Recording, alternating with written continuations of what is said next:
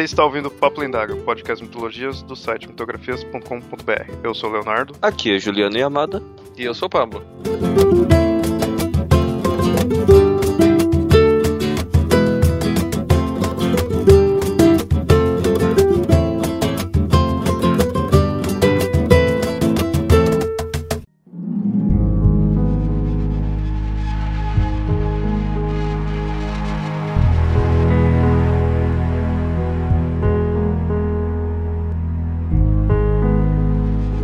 Essência vital que percorre por todo o nosso corpo, o sangue.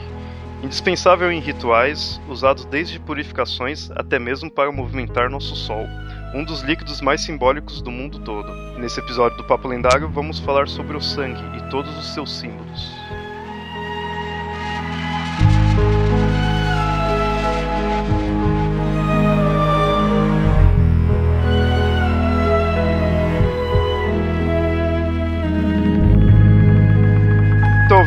Ah, nesse episódio gente vai falar do sangue, né, e todo o significado que ele tem em, em religiões, em mitologias. E como eu falei na apresentação, acho que é um dos líquidos assim que a gente teria, né, no, no mundo, assim, tudo mais símbolo, assim, mais importante em questão na- nas religiões, tudo assim, talvez, eu tô chutando aqui, né, por alto, assim, mas talvez só perca pela água, né, eu imagino.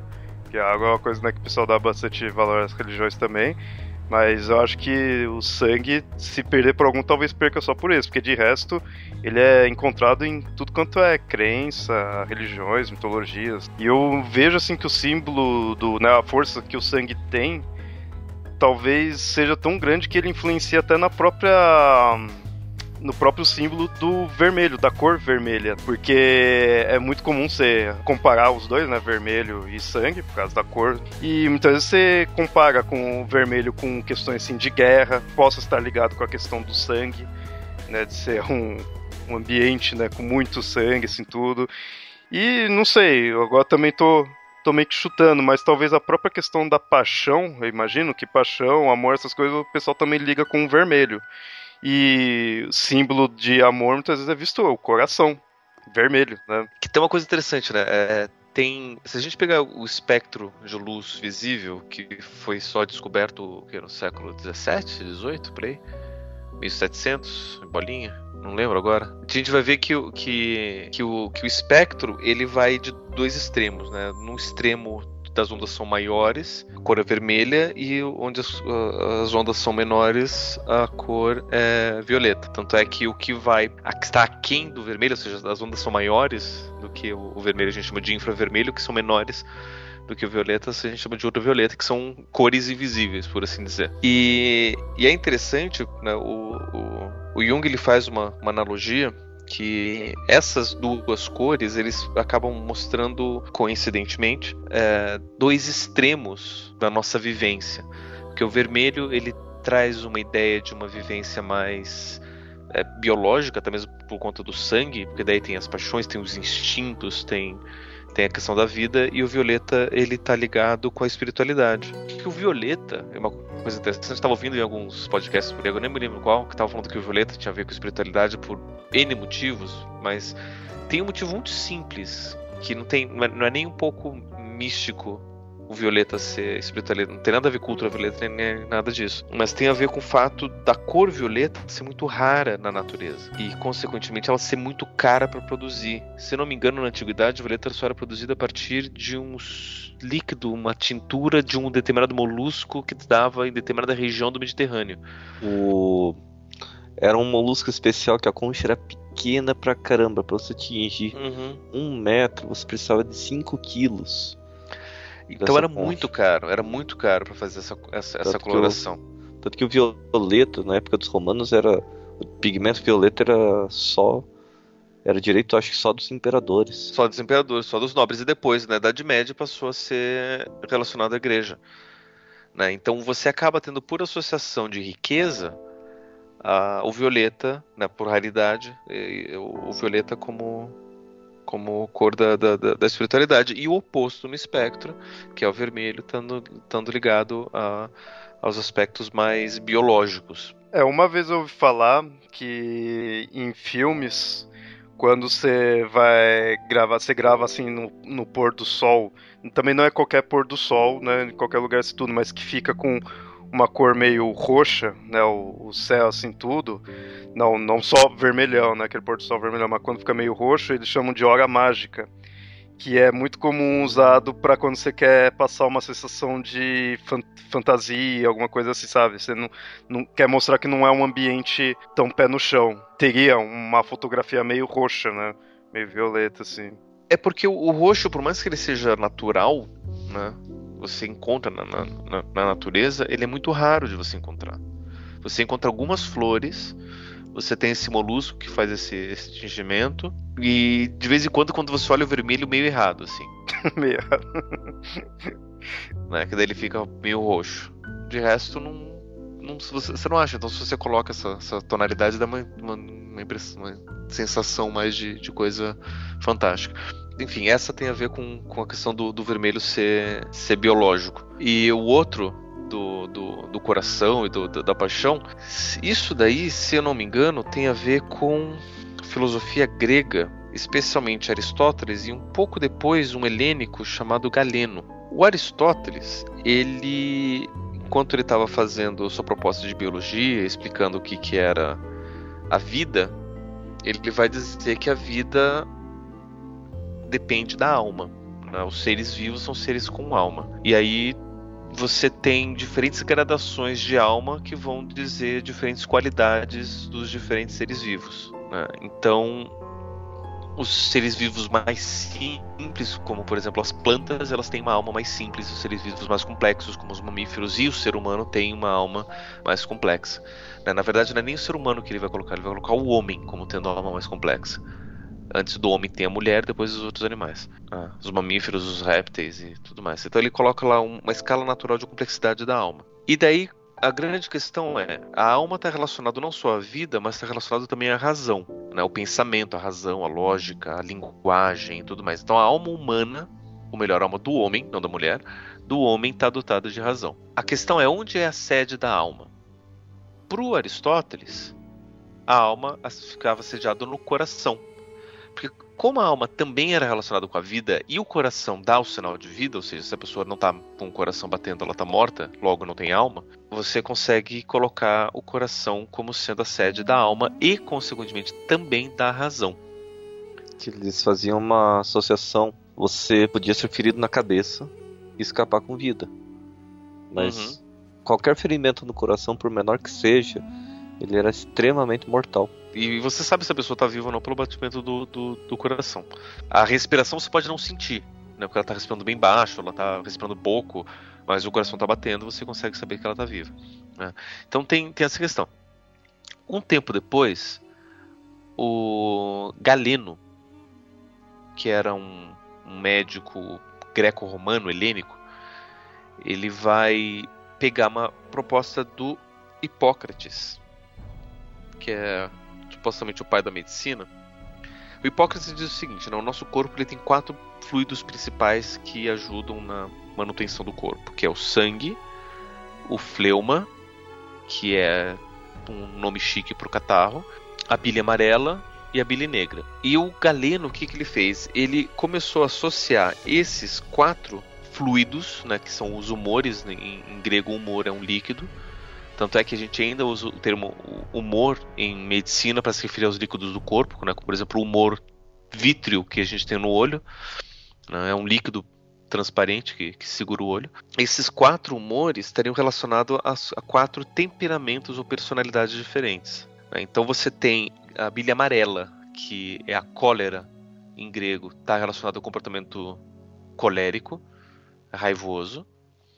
A bile negra que a melanocólera está relacionado à melancolia, que é tristeza. O fleuma é o comportamento fleuma, é o temperamento fleumático, que é aquele temperamento frio, não é apático, é aquele temperamento frio, afastado, típico curitibano, ou para quem não é de Curitiba não conhece, um, um londrino assim, é, afastado de todo mundo, tipo tá quero distância de todos. né? Bom dia para quê? Como se fosse um mau humor, que é diferente da melancolia, que é tristeza mesmo. E o sanguíneo, que é o, que é o temperamento relacionado ao sangue, que é relacionado às paixões, que é um termo grego que deriva da palavra patos, que significa um sentimento muito intenso, qualquer sentimento muito intenso. Tanto é que a palavra patos está relacionado também ao sofrimento. Patologia vem daí. Quando fala de patologia, exatamente, né, que é um sofrimento, que é uma dor muito intensa. Só que patos também é paixão, que é um sentimento muito intenso. Quando você está apaixonado por alguma coisa ou por alguém, você tem um sentimento muito intenso. Então, o, o temperamento sanguíneo ele tem a ver com essa intensidade muito grande de vivência, né? Então a gente vai dizer que os sanguíneos são as pessoas mais agitadas. E é interessante perceber que essa associação do temperamento sanguíneo com o sangue é, se dá porque a pessoa que é muito agitada facilmente ela fica corada, né? O sangue vem à tona, então você percebe, essa pessoa tem muito sangue. Se ela tem muito sangue, ela está se comportando assim. A relação que o Galeno fazia é que era o excesso de determinado humor, de determinado líquido, provocava determinado temperamento. Né? Então o excesso de sangue provocava temperamento sanguíneo. Então aí a gente começa a associar é, algumas questões também ao coração e ao sangue por conta disso. A questão do coração que eu falei lá do, do Aristóteles tem a ver com algumas questões, por exemplo, relacionadas à memória. Quando a gente fala de que a gente sabe alguma coisa decor, ou a gente está decorando alguma coisa, a gente está memorizando, o do cor é coração. Interessante que antigamente cérebro tinha motivo? Tinha. O, o Hipócrates mesmo dizia que o cérebro era, era a sede da, da razão. Ah, ah então, aí, então já surgia, né? Já, Porque... Só que você não tem como provar, né? Tipo, onde é que está a mente? Quem conseguiu provar, na, na verdade, foi assim: o Hipócrates disse que é, o cérebro é a sede da razão. O Galeno chegou e falou que a mente fica no, no que a gente chama de, nos ventrículos cerebrais, que são os espaços. Tem meio que como se fosse espaço vazio do, do cérebro. E aí você levanta a hipótese: beleza, se a mente está nesses espaços vazios, as pessoas que são mais brilhantes têm mais espaço vazio dentro da cabeça. Então chegou um médico árabe, não me lembro agora o nome dele, se não me engano, o Avicena, e ele começou a estudar cérebro de boi e mostrou que boi tem muito ventrículo, tanto quanto o homem, mas boi não tem razão, não tem lógica, não tem mente. Então, os ventrículos não são a sede da, da, da, da mente. Então, isso aí já desde a do, da antiguidade da Idade Média, o pessoal já está estudando, já está conhecendo. Né? Nem sempre a gente consegue, né? Tanto é que a ideia aristotélica da, do coração ser a alma da razão, a, aliás, a alma da razão não, o coração ser a sede da razão, perdurou até Descartes. Né? Tanto é que para Aristóteles o cérebro não servia para nada, e, na verdade, se não me engano, servia como sistema de resfriamento do, do, do corpo. Né? Porque o cérebro ele tem um formato de radiador, né? se vocês verem, o cérebro é todo cheio de, de, de entradinhas. O Descartes ele vai dizer que também é e que a mente está na glândula pineal. Então isso acabou perdurando durante muito tempo. Mas desde sempre se estuda o cérebro e tudo mais. Daí dá até um outro episódio do, do Papo Lendário. Que atualmente o sangue, a gente já, já sabe melhor se a função dele, tudo não tem tanta coisa quanto se era antigamente, né? Antigamente se atribuía coisas que agora tá mais na no, no cérebro, né, tudo. Mas a, atualmente a gente sabe que ele é constituído por hemácias, leucócitos, plaquetas e plasma. Essa é a constituição do sangue do que a gente conhece atualmente e não sei, acho que não, não, deve ter tanto mistério assim. Eu sugiro, eu sugiro quem quiser ouvir tem um, podcast do professor Bira. O professor Bira é um professor de ensino médio de ciências ele tem é, aliás, não sei se ele é de, de ensino médio, enfim, ele é um, um, professor de ciências de colégio, ele tem um podcast onde ele grava as aulas dele, disponibiliza, ele tem um episódio só sobre sangue, onde tem todos esses detalhes do que, que é feito, do que, que não é, como funciona, células. Por exemplo, o sangue é um tecido. Não dá para fazer roupa com sangue, mas é um tecido como os outros tecidos do corpo. Só que o que é tecido do sangue são só as hemácias os glóbulos vermelhos. Né? O, o, resto não é tecido. Então você tem a diferença do sangue para as outras células é, é o que está em volta das células é, no sangue é líquido e nos, nas outras células, nos outros tecidos não é sólido, não é, não é pastoso. Por isso que o sangue ele é um tecido líquido, porque o plasma ele é líquido. Mas enfim, tá aí o é o terceiro episódio de biologia do do, do podcast do professor Bira. Vamos deixar o link então, pra gente estar tá tendo conhecimento científico né, do, do sangue. É bem mais fácil ouvir lá do que a gente ficar se lembrando das nossas aulas. então aqui a gente já pode partir direto já pra parte mais simbólica mesmo aí.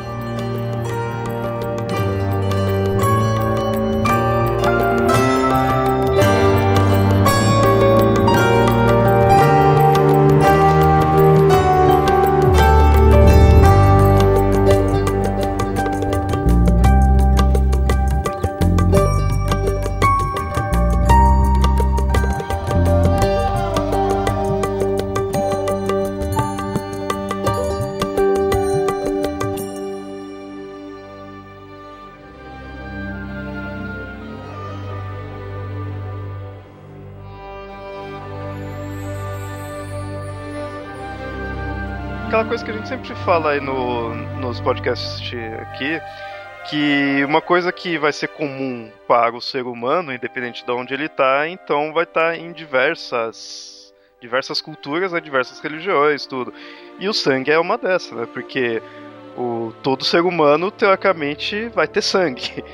Então, em tudo quanto é cultura, você encontra conceitos e símbolos assim, referente ao sangue aqui a gente vive num país cristão, né, em, em, sua maioria, então talvez seja o simbolismo mais próximo que a gente tenha. O catolicismo, não diria talvez só o catolicismo, o cristianismo em geral, ele é a questão do sangue é muito forte nele. A própria ideia do sangue de Cristo. Né? A ideia do sangue está mais presente no catolicismo do que nos, nos outros cristianismos mais modernos, né? Porque nos, nos novos cristianismos que aparecem né, em cada esquina a cada dia, o que ganha mais força é a palavra, mais do que o sangue. Uma coisa bem mais etérea. Agora, o sangue de Cristo, ele. Qual que seria, então, talvez a função dele? Assim, qual que é a importância dele? Porque tava Cristo, teve toda essa importância do que ele veio, de ser salvador, tudo assim, mas o sangue em si dele. A história, na verdade, do sangue de Cristo remete ao Antigo Testamento a... desde sempre. Porque se vocês pegarem a lei mosaica, né, a lei trazida por Moisés do alto do monte Sinai para o povo hebreu, Deus pedia para Moisés uma série de sacrifícios, né, sempre. E eram sacrifícios de sangue, onde você precisava matar alguma coisa ou alguém para honrar Deus. Se eu não me engano, é, tinha até Deus chega até a pedir o primogênito como sacrifício em algumas vezes, não só para Abraão. Ele fala não, tô zoando, não é para matar o primogênito. Mas é, ele chega a colocar na lei que o, o primogênito é para ser morto em sacrifício, né? Então o primeiro filho daquele casal tem que ser, tem que morrer em sacrifício. O que vai acontecer depois de muito tempo é que os profetas começam a ver, poxa, começar a matar gente, sacrifício humano, né? Dá muita bagunça, não é tão legal. Então eles começam a substituir o quem vai ser sacrificado. Então eles passam a fazer sacrifícios dos animais. Porque todo pecado é pago com a morte. Não todo pecado, né? só os pecados proibidos. Roubo, assassinato, estupro, era só você pagar uma multa que tava de boa. Agora, ser homossexual, comer camarão e usar poliéster, você podia morrer. Que inversão de valores aí. Tá lá na Bíblia. Né? Na lei mosaica era assim. A grande questão é que você começa a substituir quem vai morrer. Então eu vou cometer um pecado, só que eu não vou morrer por ele. Eu vou oferecer um outro animal para que aquele sangue pague pelo meu pecado. Esse animal geralmente era o bode, porque o bode e as cabras eram criadas nos rebanhos no deserto, eles têm uma resiliência muito boa para sobreviver no deserto.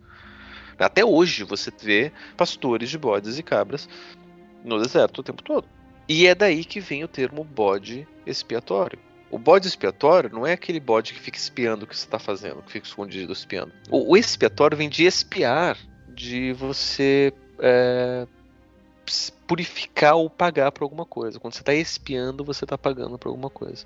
Então, o bode expiatório é o bode que estaria pagando pelos seus pecados. Então é um animal que entra em lugar da morte. Então, se eu cometo um, um, pecado, eu mato esse animal e o sangue dele paga pelo meu pecado. Então, como na lei mosaica era o sangue dos sacrifícios que pagava pelos pecados, na nova é, aliança né, de, do cristianismo, o sangue de Jesus é o que estaria pagando pelos pecados do povo, desde o pecado original de Adão até o último pecado que qualquer pessoa um dia, quem sabe, possa vir a cometer. É, então a lógica do, do, do sangue de Cristo está nisso como sendo o maior dos das formas de purificação, né? porque é uma forma que o sangue de Deus estaria limpando os pecados da humanidade. Não sei se faz sentido. Um cristão faz. Não, mas, mas, mas, é, mas é isso mesmo, porque é isso que é interessante. Por mais que a, a, ainda, por o cristianismo ainda tá aí, né, ser a religião, uma religião grande atualmente, então o pessoal segue firme essa ideia do sangue de Cristo, que nem se mostrou, você falou que estava é, ligado com rituais, né, de antes, que era dos sacrifícios, tudo. Isso é legal que é uma coisa muito antiga e muito além de apenas do cristianismo ou do judaísmo ou de qualquer religião e tudo. É muito comum ter na, nas religiões antigas essa questão de rituais e rituais envolvendo sacrifícios. E esses sacrifícios muitas vezes tinha essa questão de mata o animal ou a pessoa, ou os dois, né? Nos, dos nórdicos eles tinham lá que era tanto animais como seres humanos. E é aquela questão, não é só matar o, o ser vivo ali, né? Pros deuses ou pro deus. É matar e também colher o sangue, né? Oferecer o sangue. O, muitos sacrifícios e ia além só do sangue, mas é, o sangue era fundamental. É muito comum quando você vê representações de sacrifício, é isso, sacrifica o, o ser e vai lá, muitas vezes com a cumbuquinha ali tudo, recolhe né, o, o sangue, coisa assim. É bem comum isso. E isso vai de ponta a ponto do mundo. Que eu falei, dos nórdicos tinha isso. É um ritual que eles iam no local lá de tempo em tempo e aí faziam, era o maior ali para fazer os sacrifícios tudo deles. E na América tinha os famosos astecas, como eu falei na abertura lá de movimentar o sol. O sangue do sacrifício que eles usavam era para movimentar o sol, para alimentar o deus sol que era não só o deus, mas era o astro, o sol em si. E aí fazia com que ele nascia a cada dia. Então, você vê de um ponto ao outro do mundo tem essa valorização do sangue, principalmente dessa questão de você entregar a divindade. Não era só importante para o ser humano, é importante para a divindade. Eu acho que acabava mostrando um, um, elo né, com a divindade muitas vezes. Eu acho que em parte dessa representação é aquela ideia, você está entregando para a divindade, né? Você está entregando algo que seria seu para a divindade, que é a ideia também do sacrifício, né? É a própria questão da vida, né? A, própria palavra sacrifício, sacrificar, é você transformar alguma coisa em sagrado. Se você está se sacrificando, sacrificando seu sangue, você está se transformando em algo sagrado. Então, principalmente para os nórdicos, onde eles continuavam fazendo sacrifícios humanos durante muito tempo, ser sacrificado era uma grande honra. E muitas vezes não chegava nem só a um sacrifício assim de vida, né? Que não parece bem bem pesado, né? Toda vez vai lá, pega, tem que matar tudo, apesar que era bem assim, né? Mas não fica só nisso, porque muitas vezes você vê hum, a pessoa só se corta e deixa o sangue escorrer, ou pega um pouco do sangue, então não chega só a ter que matar. Só o fato de muitas vezes de se cortar e entregar o sangue já é uma. É, você está de certa forma entregando parte da sua vida, assim, né? Da sua essência, assim, porque o sangue acabava sendo isso, a essência da vida, né, da pessoa. Aquela coisa clássica também de fazer elos, né, assim, fazer alianças, tudo, de você se cortar, as duas pessoas se cortar e encostar a ferida, né? Fazer laço de sangue. Isso daí, na verdade, tem até uma outra, uma outra é, concepção porque você tem durante muito tempo a noção de parentesco sanguíneo né, de consanguinidade. E, e, você tem toda a questão da família que, que compartilha o seu mesmo sangue, não sei o que e tal. E quando você faz um, um laço de sangue com alguém, você está dizendo que vocês agora compartilham o mesmo sangue, então vocês passam a ser também da mesma família, por mais que vocês não tenham nascido do mesmo sangue. Atualmente deve ser perigoso fazer isso. não, não só atualmente, naquela época também, porque você tem um problema que, que, que é o que matou muita gente na tentativa de fazer transfusão de sangue depois na, na modernidade, né, que nem, nem todo sangue ele é compatível. Então, o que vai acontecer é que se eu faço um laço de sangue com alguém e o meu sangue não é compatível com dele, o que vai acontecer é que o meu sangue vai reagir ao sangue dele e isso vai poder dar, dar uma certa infecção, uma coisa assim. Quando a quantidade é pequena, tipo só um corte no outro, beleza, coagula ali, limpa e acabou. O problema maior vai ser quando eles vão passar a fazer essas transfusões de sangue na modernidade. É que eles não entendiam como só 30, 40% das pessoas sobreviviam. Você tinha uma chance maior entre familiares de, de sobreviver. Algumas pessoas podiam doar sangue para todo mundo e não ia ter problema, outras pessoas era muito difícil você receber sangue, que qualquer sangue dava problema. Né? Era uma, uma, coisa aparentemente aleatória. Hoje em dia a gente sabe que são os fatores sanguíneos. Né? É, esse negócio de fazer esses pactos de sangue tem o episódio da Família Pesada que o, o Brian e o Stewie fazem isso, né? Eles querem ser né, irmãos de sangue e tudo ali. Aí no outro dia o Stewie acorda já com herpes. Mas isso daí é também outra coisa que. Herpes é uma coisa que praticamente todo mundo tem. Que 80% da população tem um tipo de herpes. Algum tipo, são vários tipos de herpes, né? Então uhum. você pode ter um tipo de herpes, está controlado, daí você pega outro tipo de herpes e, e, daí você tem duas manifestações diferentes, ou nenhuma. Dessa questão que tá falando aí do, de irmãos de sangue, de fazer esses pactos, mostra um outra um outro símbolo que o sangue tem, que é essa questão da, de família, né?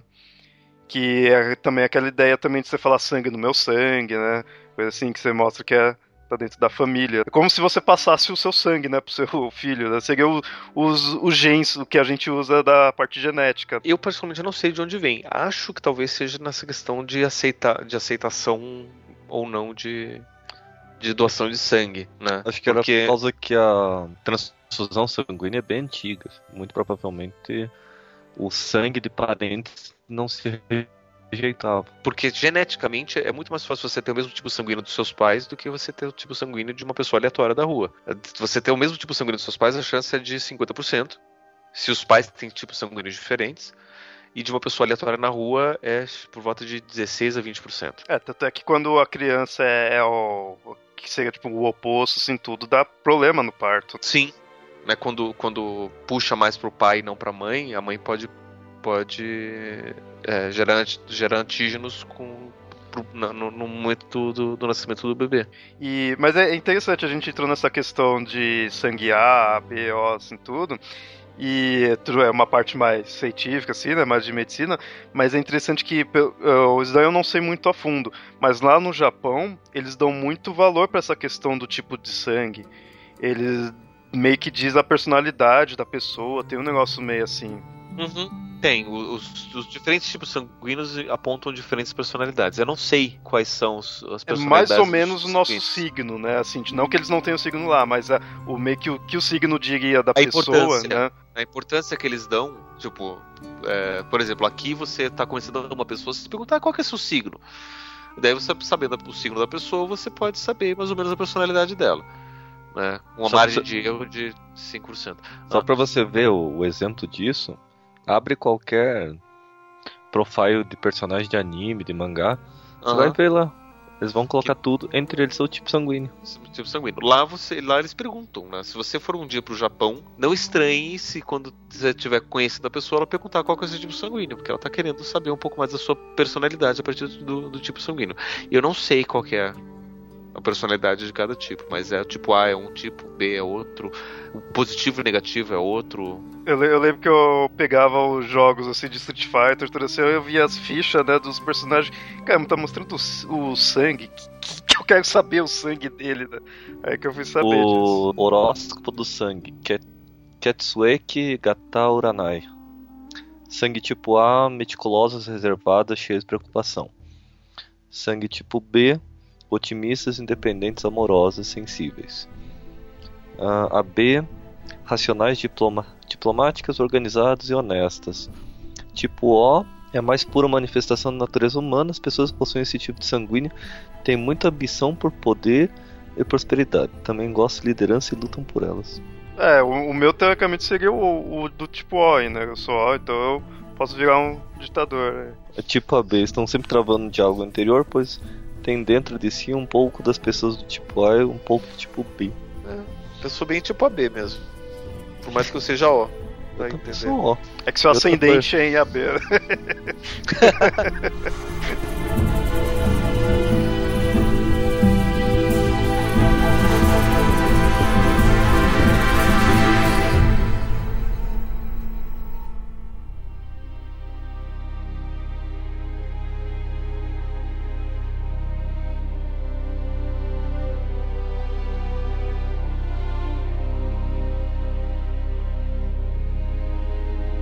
E é interessante a gente falou essa questão do conflito que dá com o filho, assim, tudo, né? De ser é, sangues diferentes ali.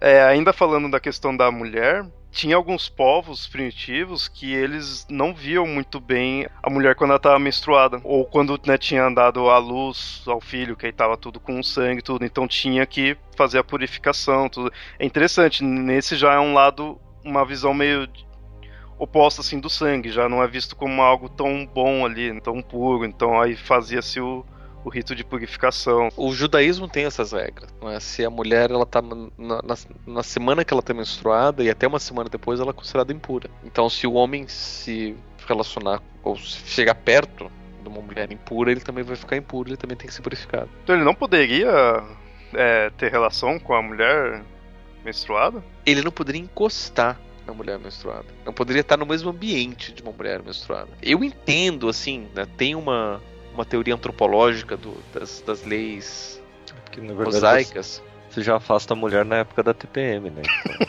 Não, não, na época do TPM não tem problema. Cara, Ah, não tem problema?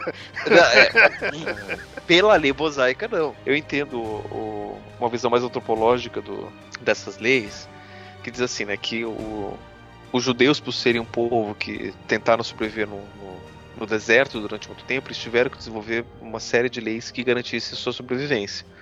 E uma das questões de garantia de sobrevivência, devido também ao fato da alta mortalidade infantil em regiões como essa, era o fato das mulheres poderem sempre terem filhos, sempre ter filhos. Então você tem aí, na verdade, uma coisa. Enquanto a mulher ela tá grávida, ela não menstrua. Então, para ela não ser impura, a melhor forma é ela estar grávida. Porque são nove meses ali que ela vai estar pura, linda, maravilhosa, sem impureza nenhuma, porque não vai estar menstruando. Então tem esse primeiro ponto.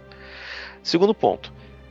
é, se você proíbe o contato do homem durante a menstruação e uma semana depois, quando você volta a se relacionar com a mulher, vai ser durante o período que ela está fértil, aumentando a chance então dela engravidar. O que aqui o pessoal chama de tabelinha lá era já as leis. Você pode tentar olhar nessa, nessa perspectiva que são questões um pouco mais práticas para garantir a sobrevivência do povo no deserto, né? como se fossem incentivos, né? e usa o sangue como um determinado marcador. Até mesmo porque se a mulher ela sangra, você sabe que ela já está apta a engravidar. É tanto que a, pri- tem a primeiro, primeiro sangue da mulher. Que é, o, Minarca. que é o sangue que ela tem na adolescência, que teoricamente é a passagem da fase infantil pra É o rito de passagem natural Tipo- dela. Da mulher, exatamente, né? Tanto é que por isso que você tem a necessidade de ritos masculinos de passagem. O rito feminino é esse, né? É esse. A mulher sangrou, já a mulher acabou. Pronto. O homem, como é que você sabe que o homem ele pode, ele é Você homem? faz um teste com ele. Ah, Se você ele consegue provar, o- a mulher, ela já nasce mulher. Na verdade, ela se torna mulher quando ela, ela, a menina se torna mulher quando ela menstrua. O homem, ele precisa construir a masculinidade dele. né? Se não me engano, a- acho que o termo e até a consideração adolescência foi, é, foi cunhado até há pouco tempo, né? Histórico. Foi, é, século XX, isso. Século XX, você não É. tinha, era criança e adulto só. Aham. Bem, quando era mais primitivo mesmo, uma das coisas que dava muito valor pra mulher era essa questão de que ela todo, é, ela periodicamente, assim, né, praticamente todo mês, perdia sangue e mesmo assim estava viva, né? Isso dava um certo valor em algumas culturas, mostrava né, que é, o, o valor da mulher é esse, né? Porque sangue é aquele, não, você perdeu, você morreu. Mas não, a mulher é um ser capaz que é capaz de perder sangue e mesmo assim ainda se mantinha viva.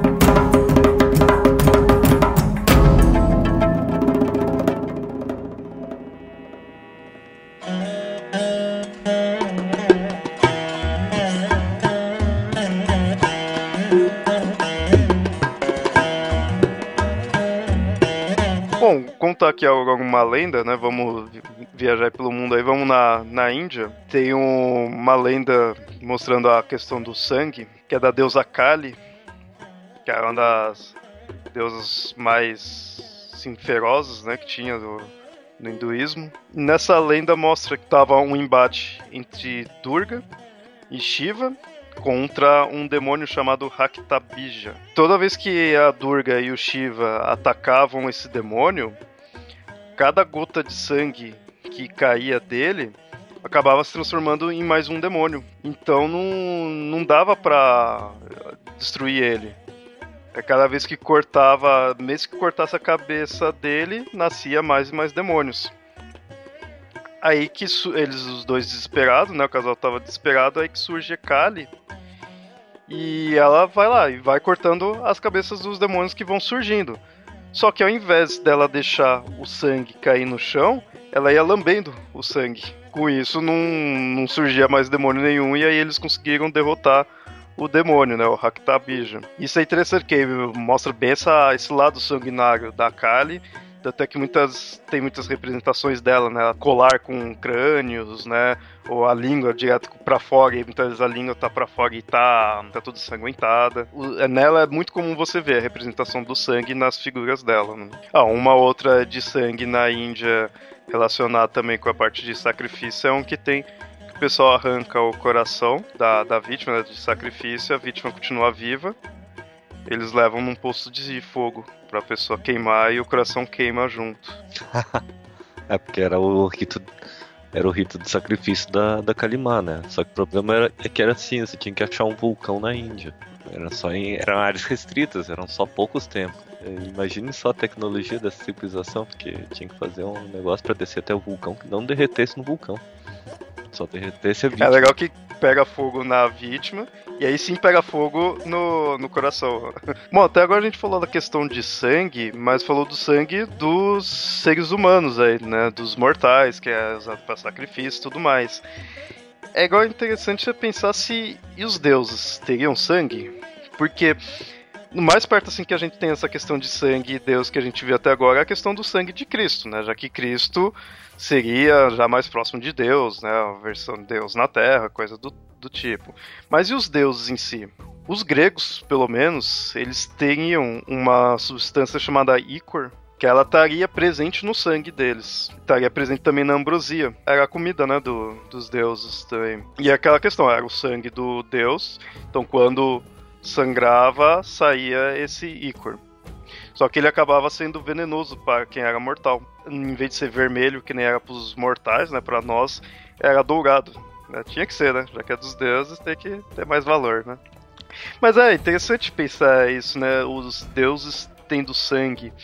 E assim, que nem eu falei, eu só achei essa questão dos gregos. Não. Imagino que talvez os nórdicos possam ter algo, não duvido ter algo parecido, já que eles também eram muita questão de ser guerreiros, né? Não sei. Mas dos gregos é interessante ver isso porque é mais uma vez aquela questão de deuses gregos serem bem a representação do ser humano, né? Ser um serem mais humanos assim do que outros deuses. Né? Os deuses nórdicos eles são eles estão bem mais próximos do de elementos naturais do que de da humanidade. É, então, eu imagino que se eles tiverem alguma coisa assim, porque eu pessoalmente não encontrei, talvez tenha essa representação do sangue, mas por serem guerreiros, assim, né? Por, então, guerreiro normal ter essa ligação com sangue por causa da guerra mesmo. Bom, aí direto a gente tá falando essa questão de sangue ser meio que a essência né, da vida, é o que mostra se a pessoa tá viva ou não, né? Tá ligado com a, com a vida em si.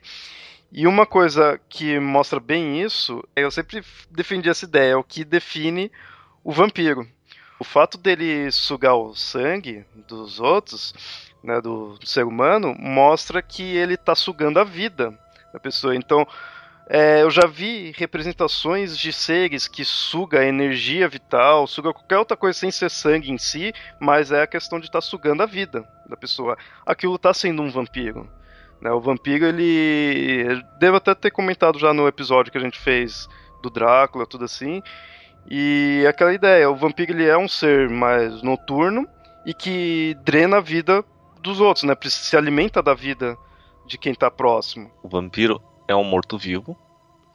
Ele não tem mais vida, então ele precisa da vida dos outros. Então não é só a questão de ser sangue, é a questão de que é o sangue, porque o sangue representa a vida. Né? Por isso que o vampiro suga. Né? O mito do vampiro em si é isso, ele é precisar de vida, né? de se alimentar de vida. Daí que vem o sangue. Se de repente acho que nossa parte biológica não tivesse o sangue como algo tão tão forte na questão da vida, seria outra coisa que ele estaria sugando, né?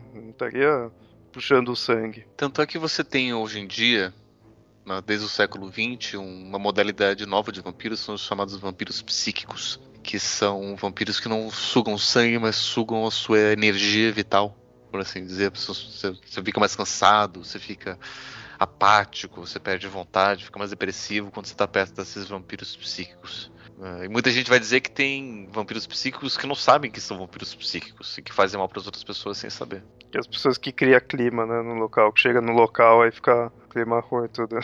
E segundo o relato dessas pessoas, ela não precisa nem fazer nada, a mera presença dela já é suficiente para isso. Tem inclusive eu vi alguns relatos de vampiros psíquicos, pessoas que dizem vampiros psíquicos que se perceberam assim e eles é, evitam contato com pessoas que não conhecem, ficam muito tempo para não sugar inadvertidamente essas pessoas. E ela só fica perto de pessoas que conhecem a situação, que sabem disso e que são, por assim dizer, doadoras voluntárias de energia, energia psíquica. Uma coisa também está relacionada a vampiro é a própria questão do, do sucubus, sucubo em cubo. Muitas vezes você vê em versões deles bem no aspecto de vampiro, muitas vezes até algumas adaptações até como mostrando que eles são mesmo vampiros, né? E o sucubo e o incubo, ele tem também essa questão de se nutrir da energia do, do outro, só que é mais naquela questão sexual, né? Mas eles também têm essa ideia de estar se alimentando ali do ser humano, tudo até enfraquecendo, tudo é comum ver essa noção. Então, é, muitas vezes você vê eles comparando sucubo com vampiro. Não duvido nada do Vampiro Máscara ter essa relação, e acho que a Lilith, que é muitas vezes como sucubo, coloca também como um vampiro, né? Deve, Vampiro Máscara deve ter isso. No, não é à toa que até na, na série Xena, referência às, às bacantes, que eram as sacerdotisas de Baco, elas eram vampiras. E na história clássica, as, as bacantes elas eram, elas eram sacerdotisas que utilizavam do sexo como, como questão ritual. Então aí você já tem essa referência também das, das, das sucubus pro, com, os, com os vampiros. Mas o barato que você for analisar, tá tudo ali. Sangue, vida, sexo, tudo. Você pode né, uhum. fazer uma relação.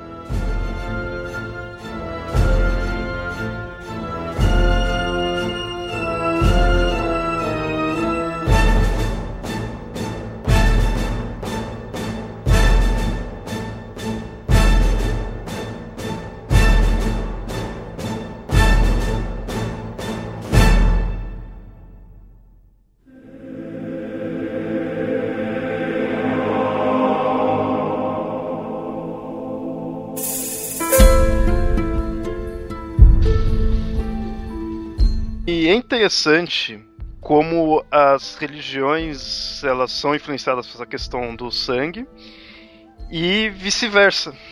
E é, principalmente atualmente.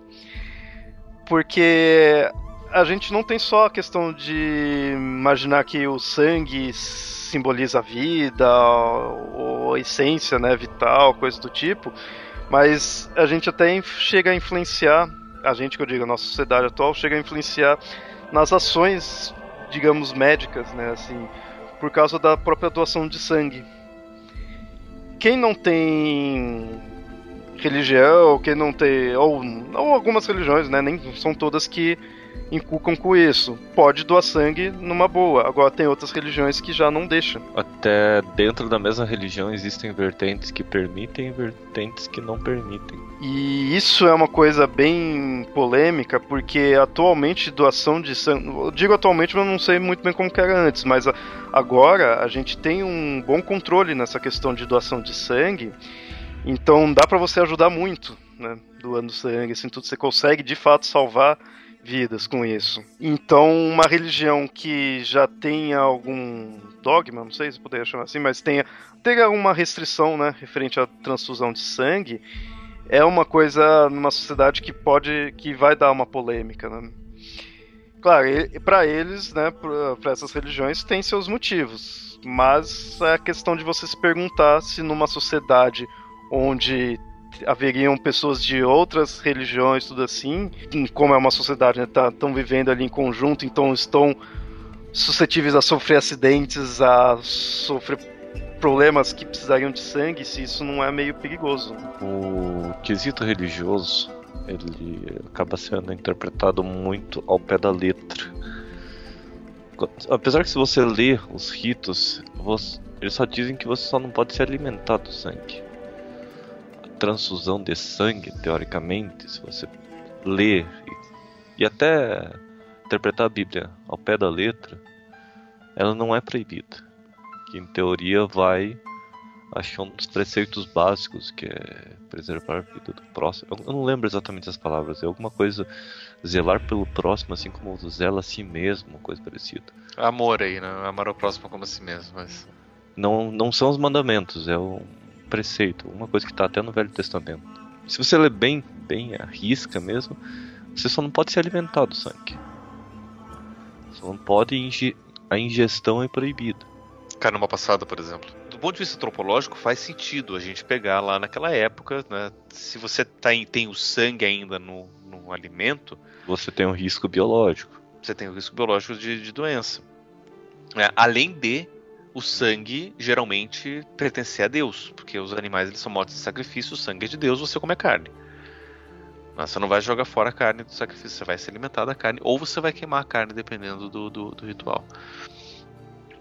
Mas o, o, o sangue dele, ele estaria proibido para um humano também. É, a desculpa é essa, né? O sangue é de Deus e, e, e você fica com o resto.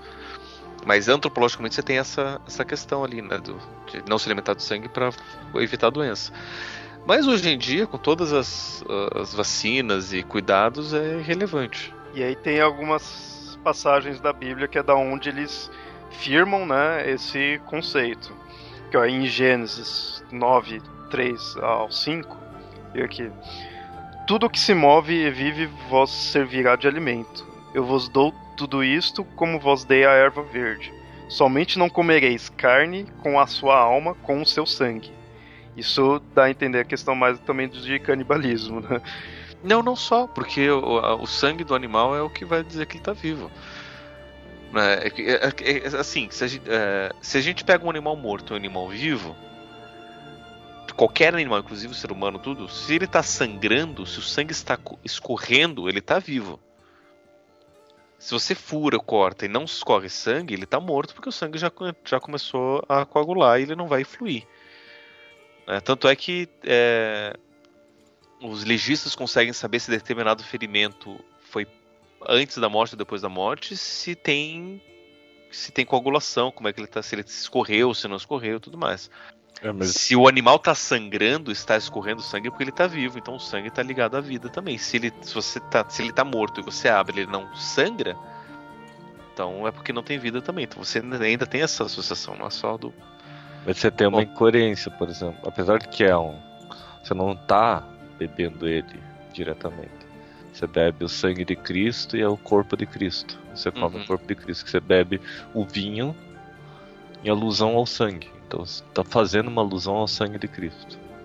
Uhum. Em teoria você não está bebendo o sangue dele. Mas você está citando, está fazendo alusão de que está bebendo o sangue dele. Um dos fundamentos da Eucaristia está nisso. Uh, outro fundamento da Eucaristia está na questão do próprio sacrifício da, da última da, da cruz e da Santa Ceia, e da, da Santa Ceia. Jesus falou: "Esse aqui é o meu corpo", passou o pão, falou: "Esse aqui é meu corpo que vai, será entregue por vocês, né? Será sacrificado por vocês. E esse daqui é meu sangue, que será o sangue da nova aliança, que será derramado por todos para a remissão dos pecados. Façam isso em minha memória. Né? Então a questão da Eucaristia é uma, é uma comemoração do ritual para vocês relembrar do sacrifício de Jesus. A gente tem outras passagens aqui, as, as outras são tudo no livro de Levítico, que aí uma fala aqui: E não deveis comer nenhum sangue em qualquer dos lugares em que morardes, quer seja de ave, quer de animal. Olha, diferenciar ave de animal. Toda alma que comer qualquer sangue, esta alma terá de ser decepada do seu povo. Você não era só excomungada, você perdia o direito de viver entre o seu povo.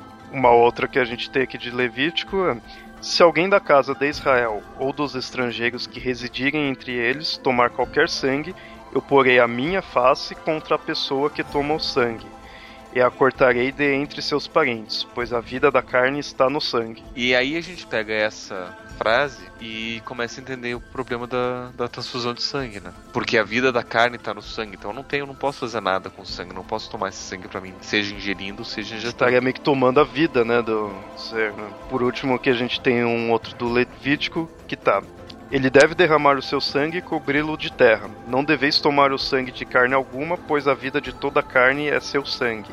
Qualquer pessoa que tomar dele será cortada. É, né, quase que do, do outro ali.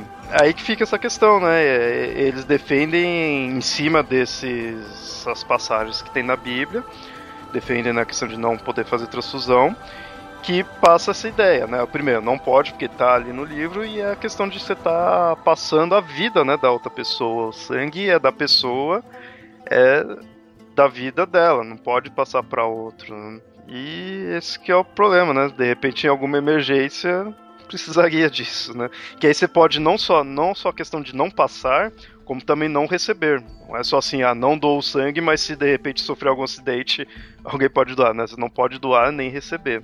Aí aqui no Brasil fica aquela ideia, pela lei o médico ele tem dever ético profissional de é, fazer a transfusão ao paciente, tudo, caso não tenha nenhuma outra alternativa. A velha frase, o médico vai fazer de tudo ao alcance dele para te salvar. Se, é, se você for ou não contra, se você estiver inconsciente, não vai, não vai nem pedir permissão. Se for uma emergência, se for um caso de vida ou morte. Que é o que acontece em alguns certos acidentes. Você, se a pessoa tem a escolha entre salvar um membro seu e você, ele vai salvar você e amputar o membro. É sempre preza pela vida, né? Preza por estar vivo. E também aquele negócio, né? Muitas vezes no acidente ali na correria, porque quando acontece um acidente feio, você tem que fazer ali as coisas tudo na hora. Você nem vai saber se a pessoa é, é de religião, assim, tudo que permite ou não. Às vezes a pessoa nem tá acordada pra vir lhe dizer, né? E você também não tem muitas que tempo para esperar vir parente, nada dizer se, se a religião vai permitir ou não. O médico tá ali para salvar a vida. Que é o juramento dele, querendo ou não, é o juramento dele. Aí muitas pessoas de tais religiões defendem assim, ah, não, mas tem outras maneiras, né? Tem modos alternativos, não precisa necessariamente fazer a transfusão, né? Eu não sou médico, não conheço muito medicina para de fato saber se esses procedimentos, além de transfusão de sangue, é de fato tão útil quanto. Né? Acho que vai de, talvez depender muito do caso. Né? E vocês, o que vocês acham dessa questão de ter religiões que impede a pessoa de fazer transfusão ou re receber, né? Doar ou receber sangue? Olha, há dois mil anos atrás, posso até dizer há 200 anos atrás, fazia sentido. Porque, assim, se a gente pegar a, a, tecnologia que a gente tinha 100, 200 anos atrás, com relação ao sangue, o conhecimento que a gente tinha de tudo isso, a transfusão era uma coisa muito arriscada. E, de fato, era feita só em última instância. Em último caso, como uma. Tipo, a pessoa tá morrendo, ela vai morrer porque não tem sangue.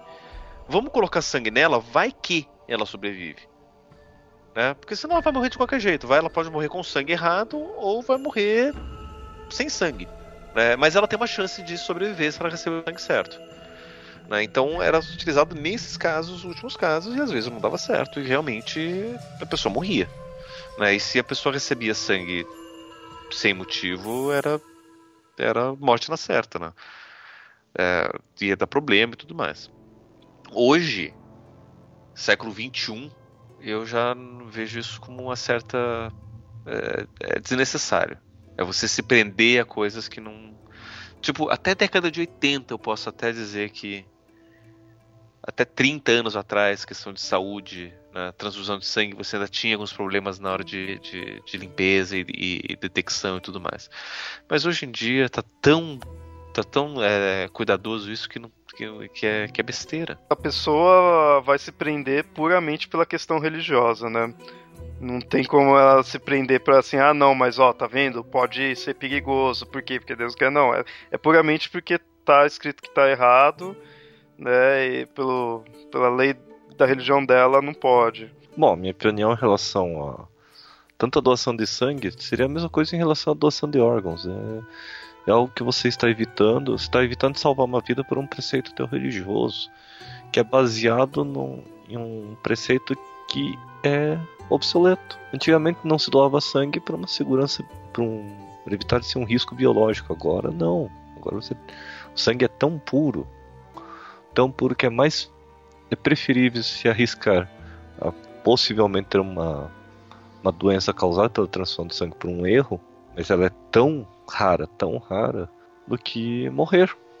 Morrer por falta do, do sangue. As religiões, em geral, principalmente as atuais, principalmente essas que são contrárias à transfusão de sangue, elas prezam muito pela questão da vida, né? O bem mais importante é a vida, tudo assim.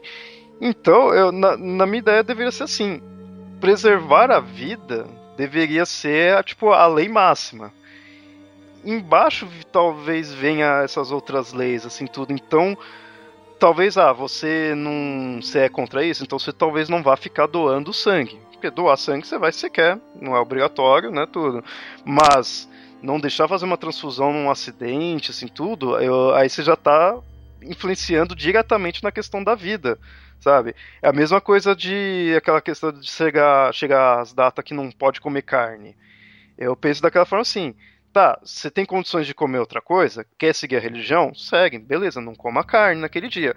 Mas, meu, você tá com fome, você não tem mais o que comer. Você vai deixar de comer carne porque vai seguir a, a religião, não vai dar comida pro seu filho, né? Vai deixar ele passando fome porque você não tem mais nada ali porque tem que seguir a religião. Ó, deixa eu, eu até falar com relação a isso, com relação à igreja católica, que é que eu tenho conhecimento.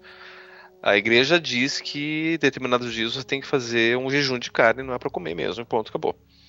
Né? Na verdade, é, é até uma coisa até mais, mais pesado que a igreja pede. Por exemplo, na sexta-feira santa, não pode comer carne, não é só carne que não pode comer. É fazer jejum mesmo, porque você tem, tem essa questão de sacrifício. Tem muita gente que fala, ah, não vou comer carne, não vou na churrascaria na sexta-feira santa, mas faz um baita de um... Bacalhau, sempre bacalhau. Um bacalhau e, e, e um monte de, de, de comida e que sacrifício foi esse? Né? Tipo, escolher entre carne ou peixe você pode fazer qualquer dia da semana. Então não teve sacrifício nenhum. Foi inválido você deixar de comer carne para se esbanjar com bacalhau. Só que ao mesmo tempo a igreja aceita que se a pessoa ela tá doente, ou se ela tem fome, se ela tem necessidade, ela pula isso daí e vai viver. Então assim, ah, poxa, eu, eu tô doente, eu preciso de uma dieta onde eu preciso comer carne. Ótimo, coma. Faça sacrifício de outra coisa, deixe de ver o jogo de futebol, não veja novela, é, deixe de tomar uma cervejinha, sei lá, faça deixe de fazer alguma coisa que seja significativo para você como o seu sacrifício. Não precisa ser necessariamente a carne vermelha, o sangue, né, ou alguma coisa assim. Então a igreja, pelo menos hoje, ela está bem mais é, coerente nesse sentido do, do, do sacrifício, né? Pega-se a ideia do sacrifício de sangue e substitui como se fosse de fato um ato de sacrificar alguma coisa, né? de tornar sagrado aquele momento para você. E daí você vai pegar aquilo que é importante para você naquele momento. Sim, eu penso bem isso daí. Porque eu, eu sou totalmente a favor da questão de transfusão de sangue, doação, porque não tem religião nem nada, não tem nada né, também que, que me prenda a isso. E eu sou doador de sangue, né? Eu, isso eu vejo, faz bem. Eu, eu recomendo as pessoas assim doar sangue, porque pelo menos para mim faz um bem. Eu já ouvi falar que faz bem até na saúde. Não sei quão verdade é ou não, de você tá meio que trocando, né, o sangue assim tudo. Eu não sei se é verdade, né? É, já é uma, uma lenda, assim. É uma lenda que vem desde muito tempo, porque antigamente, muito antigamente, você fazia sangria. Tinha uma prática de sangria. Que a ideia era o seguinte, né? Você tá doente, a gente sangra você porque as impurezas que estão no seu corpo vão sair no seu sangue, e aí você vai ter menos impurezas, e aí você vai sobreviver. E de fato as pessoas sobreviviam. Mas por quê? Porque grande parte das doenças que a gente pega, por exemplo, uma gripe ou alguma coisa assim, basta você ficar em repouso. Duas, três semanas de repouso e alimentação, você melhora, se cura e segue em frente. Se você precisa trabalhar e, e tudo mais, e você tá fazendo qualquer coisa, você morre. Você pode morrer de gripe se você não se cuidar, se você não ficar em repouso. Se eu te sangro para curar da gripe, você não vai ter força para levantar. Então você vai, vai ser quase com um repouso, um repouso forçado. Então, nesse sentido, a sangria, ela de fato ajudava as pessoas a se curarem, quando forçava a pessoa a repousar. O problema era que muitas vezes essas condições, quando a pessoa tinha junto disso uma anemia, e daí você sangrava, daí a pessoa morria de anemia mesmo, e, e acabou, né? Mas a lógica disso, eu estava vendo um médico há, muito, há um tempo atrás contar, isso vem da menstruação. Porque os homens começaram a perceber que as mulheres elas passam mal, muito mal de cólica, de humor, de tudo, uma vez por mês. E aí elas sangram. E aí melhora. Então, se o homem começa a passar mal pelo motivo que for, se eu sangrar, ele é capaz dele melhorar também. Tá seguindo a lógica da menstruação, né? tipo, me menstruar é. o homem também. Vamos menstruar o homem com corte. Então a lógica da sangria é isso, né? Que através de tirar o meu sangue, eu vou me sentir melhor. Né? Então você tem essa questão de, de essa perpetuação, né? porque mas assim biologicamente não tem nenhum sentido é, você doar sangue e você. Porque se, se, assim fosse, você ia recomendar que todo mundo se sangrasse, né? Tipo. Ah, não, tipo, eu, eu não posso doar sangue porque eu tenho, eu tive hepatite, sei lá, meu sangue não, não dá para ser aproveitado. Beleza, vou me sangrar um pouquinho todo, todo mês para melhorar a minha saúde, mas não, não é. Não tem é, nada não, imaginava. Mas, mas queria falar, então, assim, biologicamente, assim, mesmo na saúde, de fato não, não influencia, não melhora. Mas uma coisa que, pelo menos pra mim, assim, melhora é na parte psicológica, porque eu me sinto bem, né? Fazendo. Mas aí é uma coisa pessoal minha. Né? Porque é um bom tempo da minha vida eu não pude doar sangue, mesmo que eu quisesse, estava impedido por questão de medicamento. E agora eu já posso. E aí eu me tornei de fato doador de sangue. Só de você pensar, né, pô, você tá ajudando alguém, porque já tive parente que sobre, é, conseguiu, né, sobreviver assim por questão de doação de sangue, né, não direta minha, mas por doação de sangue, então eu me sinto bem com isso. Então se você pode doar sangue, quando você vai doar, você faz, né, toda a, a checagem lá, tudo, eles dizem, né, se pode ou não. E se puder, vale a pena, sabe? Você tá ajudando e você acaba se sentindo bem com isso.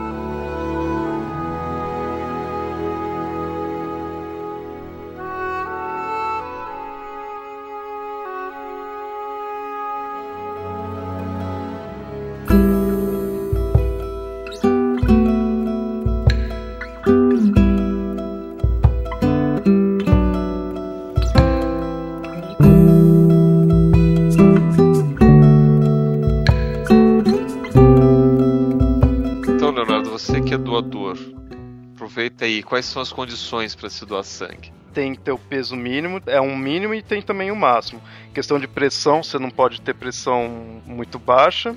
Para 18 anos, peso acima de 55 quilos. Tanto que uma amiga minha não pode doar sangue por causa disso. É, ter entre 16 e 69 anos.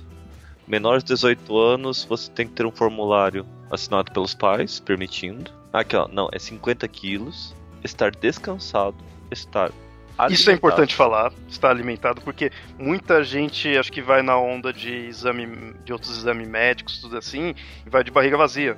Né? E é pior, você desmaia lá. Impedimentos definitivos. Ter tido hepatite. Antes no meu caso. 11, antes dos 11 anos. Evidência clínica ou laboratorial das seguintes doenças infecciosas transmissíveis pelo sangue: hepatite B e C, AIDS, doenças associadas ao vírus HTLV1 e 2 e doenças Chagas, uso de drogas ilícitas injetáveis e malária. Os impedimentos temporários, resfriado, gravidez para as mulheres, 90 dias após o parto normal ou 180 dias após cesárea para as mulheres também, amamentação para as mulheres, ingestão de bebida alcoólica nas 12 horas que antecedem a doação, que você vai, vai que o doador também fica bêbado, né? Então, tatuagem nos últimos 12 meses, situação das quais maior risco, também piercing também, situações nas quais há maior risco de adquirir doenças sexualmente transmitidas. Aguardar 12 meses. É, essa última cláusula aí, leia aí de novo. As situações nas quais há maior risco de adquirir doenças sexualmente transmitíveis. Aguardar é, 12 meses. É, isso daí é, é, a lógica é uma.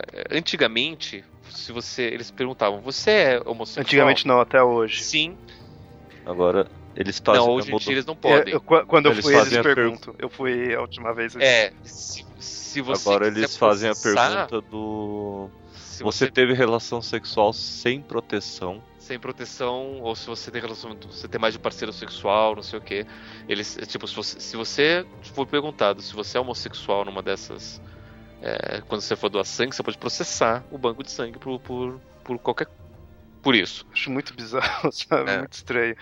É porque assim, é, antigamente é que na década de 80 você tinha essa questão de, de que a AIDS e outras doenças sexualmente transmissíveis você tinha uma- um maior predomínio entre os homossexuais.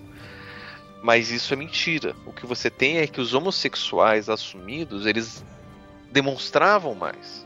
Mas não é que você tinha de fato maior predomínio de casos entre os homossexuais. Né? Os heterossexuais também tinham com tanta frequência. Hoje em dia é muito mais comum você ter DSTs, AIDS e outros problemas sexualmente transmissíveis que ter impedimento em transfusão de sangue entre mulheres, mulheres casadas heterossexuais, porque vão pegar dos seus maridos, que vão pular cerca e vão pegar essas doenças fora e vão trazer pro casamento. Então assim, hoje em dia não tem é, é, mais isso, né? Então Mas o pior é que ainda perguntam. mudou-se. Pergunto, mas tá não, errado. é, não, não, isso com certeza. Eu, ah, todas as vezes que eu fui agora é, doar sangue, perguntavam isso. Nas últimas já, meu, que merda nessas perguntas. Mas a primeira vez que eu fui doar sangue, eu, sabe, perguntou eu, hein? Pra que que você tá perguntando isso, sabe?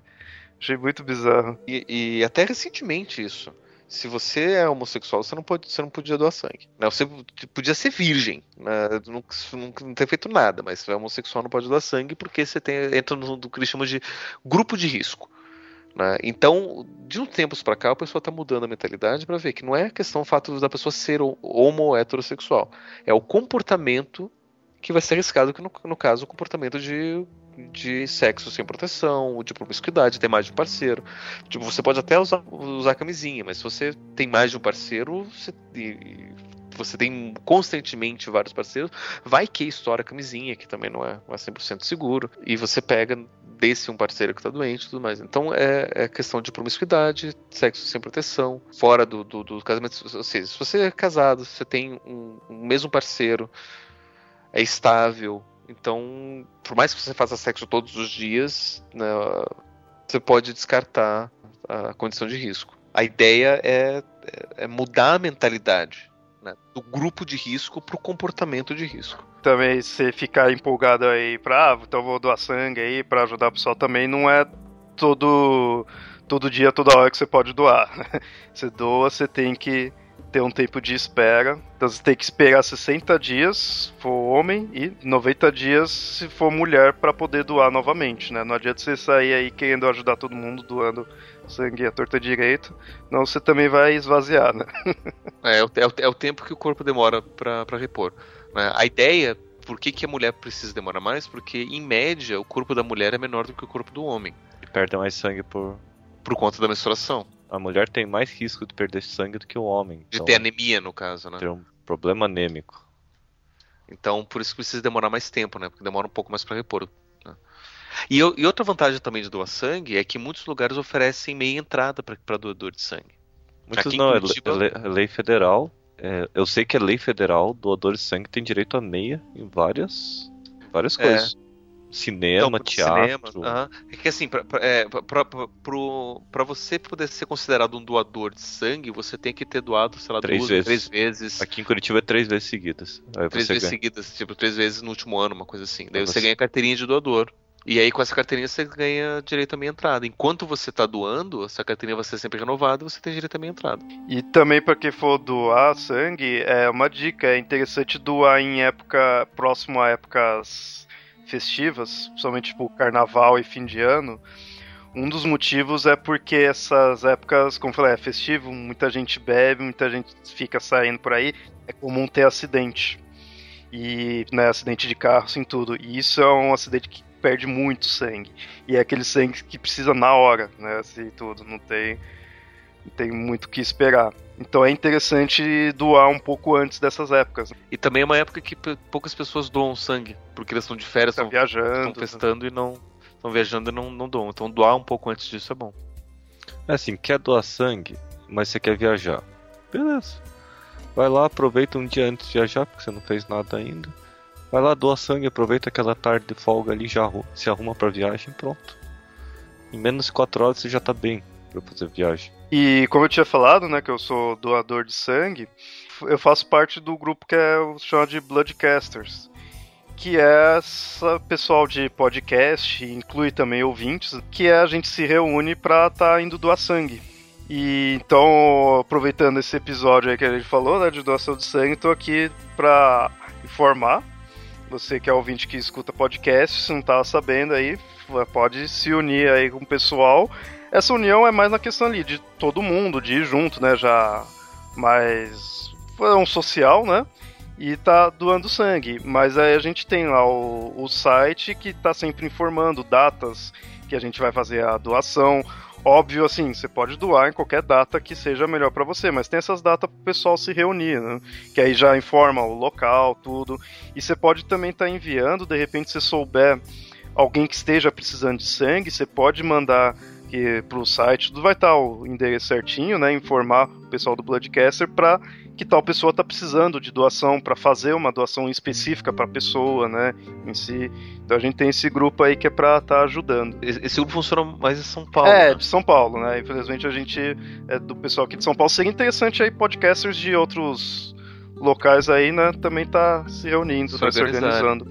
E mesmo e mesmo que você não não seja de São Paulo ou que você seja de São Paulo não consiga se reunir, né? E assim, tem muita gente que, que espera ter um conhecido para poder doar sangue, né? Ah, doe sangue em nome de tal pessoa. Não sei se você sabe, mas se você vai doar sangue em nome de determinada pessoa, essa pessoa não receber seu sangue. Você só vai repor o banco de sangue do sangue que essa pessoa usou, né? Então você pode doar sangue em qualquer momento. Não existe impedimento, não tem que ter motivo, né? tem que fazer só porque é legal. Qualquer motivo. Escolhe um motivo. Ah, o que você quer a carteirinha para pagar meia. Pra minha entrada, para faltar o dinheiro no trabalho. Pensa, se você doar sangue a cada dois meses, um homem ou mulher a cada três meses, são. vão ser o quê? Vão ser cinco, seis vezes no, no ano que você vai poder faltar no trabalho. Se o seu trabalho for chato. Verdade. E se você for por esse motivo, principalmente, eu sugiro você trocar de trabalho também. né? Procurar um outro trabalho que você não queira fazer.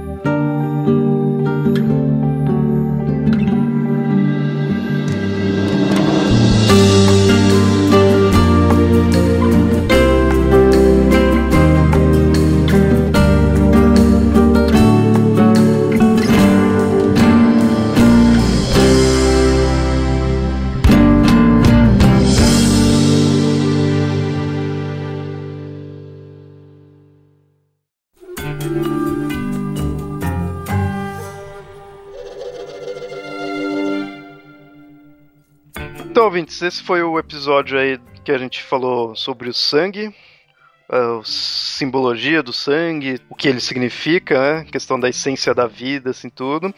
E falando em questão de essência de vida, a gente acabou até falando sobre a questão da doação de sangue, que é interessante, né? Então, espero que vocês tenham gostado do episódio aí, sabendo mais sobre o sangue e sabendo de como deve se doar sangue. Espero que vocês comentem lá no site Mandem e-mails para mitografias.gmail.com e espero que vocês doem sangue. Até mais. Tchau, tchau.